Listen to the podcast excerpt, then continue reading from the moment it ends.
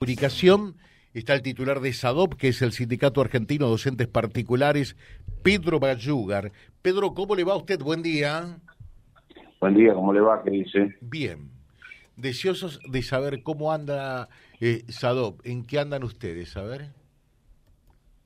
Bueno, SADOP, eh, en términos generales, podríamos decir que anda bien, muy activo, y que, bueno, en esta semana vamos a realizar eh, reuniones precisamente para consultar eh, qué pretenden o cuál es la propuesta de los compañeros y compañeras eh, delegadas, delegados del SADO para encarar la acción de los próximos tiempos, digamos, de la semana que viene en adelante. ¿Va a haber asamblea de SADOP entonces? Sí, sí, sí, tanto en el norte como en la ciudad vamos a realizar reuniones de delegados este, precisamente por eso, para consultar eh, y de alguna forma definir qué vamos a hacer eh, a partir de la semana que viene. Y usted que tiene una larga trayectoria en esto, experiencia, seguramente eh, algún pelo menos y algunas caras más, ¿verdad? ¿Qué conduce todo esto a medidas de fuerza para la próxima semana?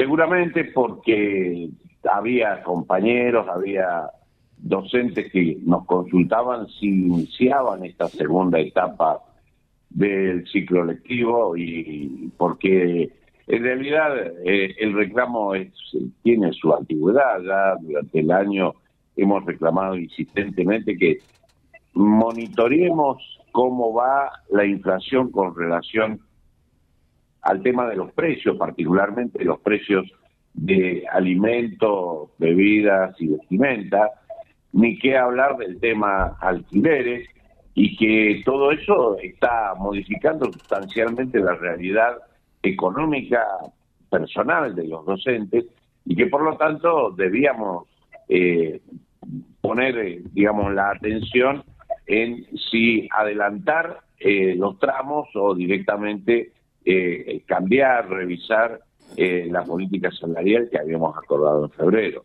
Bueno, hasta el momento siempre se nos dijo que, que no, que eh, todavía la inflación eh, no le ganaba a, a lo acordado salarialmente y por lo tanto no nos iban a convocar.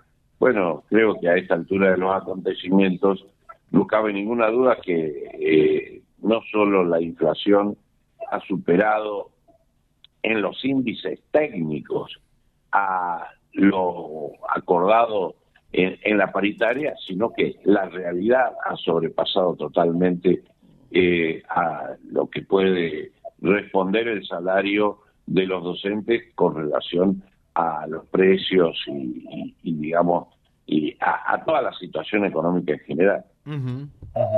Eh, mm, bueno, más allá de los índices técnicos, la realidad es que la inflación en la Argentina eh, y fundamentalmente como se ha desatado eh, en estas últimas semanas, le gana inexorablemente a los salarios, ¿no?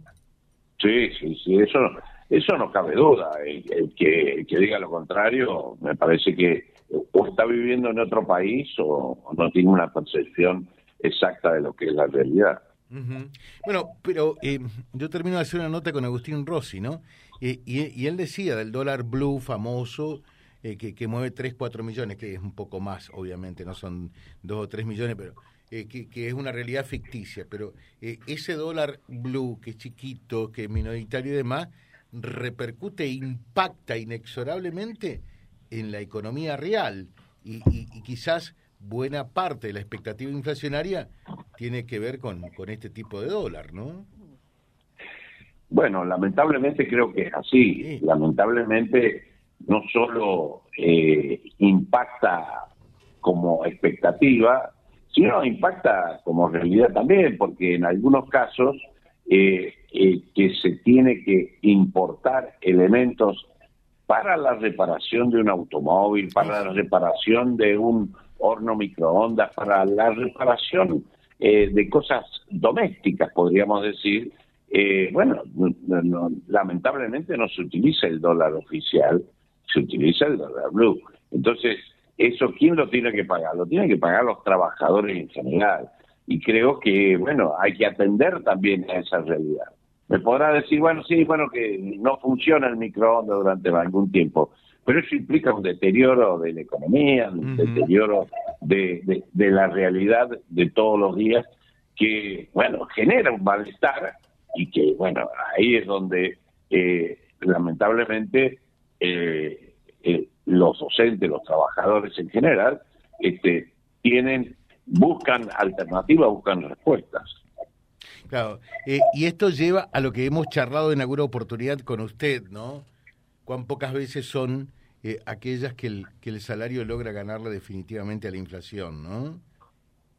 Sí, sí, este, digamos que alguna vez eh, haciendo una evaluación anualizada, a lo mejor sí terminamos en diciembre, allá el 31 de diciembre, con un punto por encima eh, de la inflación.